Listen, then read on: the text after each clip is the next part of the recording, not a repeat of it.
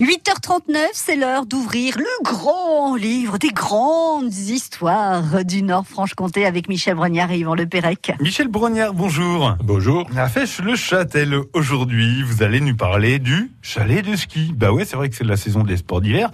Vous nous parlez donc du ski, du ballon d'Alsace et de Fèche-le-Châtel. Oui, oui, parce que rappelons d'abord euh, que la pratique du ski alpin s'est développée qu'à partir des années 30, 1930, hein. et au début du XXe siècle, avant l'ouverture des stations des Alpes, les pistes du ballon d'Alsace étaient fréquentées évidemment par les skieurs locaux, mais également par les Parisiens qui venaient là par train. Le train les amenait jusqu'à Giromagny, puis après ils prenaient la route euh, du col qui passait à proximité du sommet. Donc euh, du sommet du ballon, comme les gens de la Féchotte, quoi. Comme tout le monde, euh, jusque dans les années 50, euh, qui ont vu une accélération dans le développement du ski. À Fèche-le-Châtel, le ski club d'ailleurs est né en 1950. Ils étaient une douzaine de passionnés, ils allaient skier au ballon d'Alsace et ils pouvaient y aller grâce à leurs collègues de Beaucourt euh, qui les emmenaient dans leur camion bâché et puis leur prêtaient leur chalet. Euh, oui, on peut dire que c'était une époque héroïque, quoi. qui a duré jusqu'en 1953, quand les skieurs de Fèche ont appris qu'un chalet était en vente à la Bresse, dans les Vosges.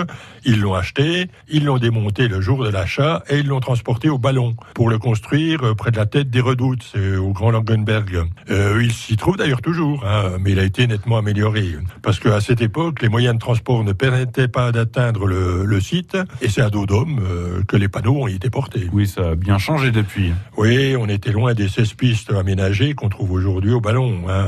Faut dire que jusque dans les années 60-70, les sports d'hiver, c'était surtout la luge pour les enfants, euh, qui n'hésitaient pas à pratiquer d'ailleurs ça sur les routes, euh, qui étaient peu fréquentées à l'époque, ou même dans les rues. Hein.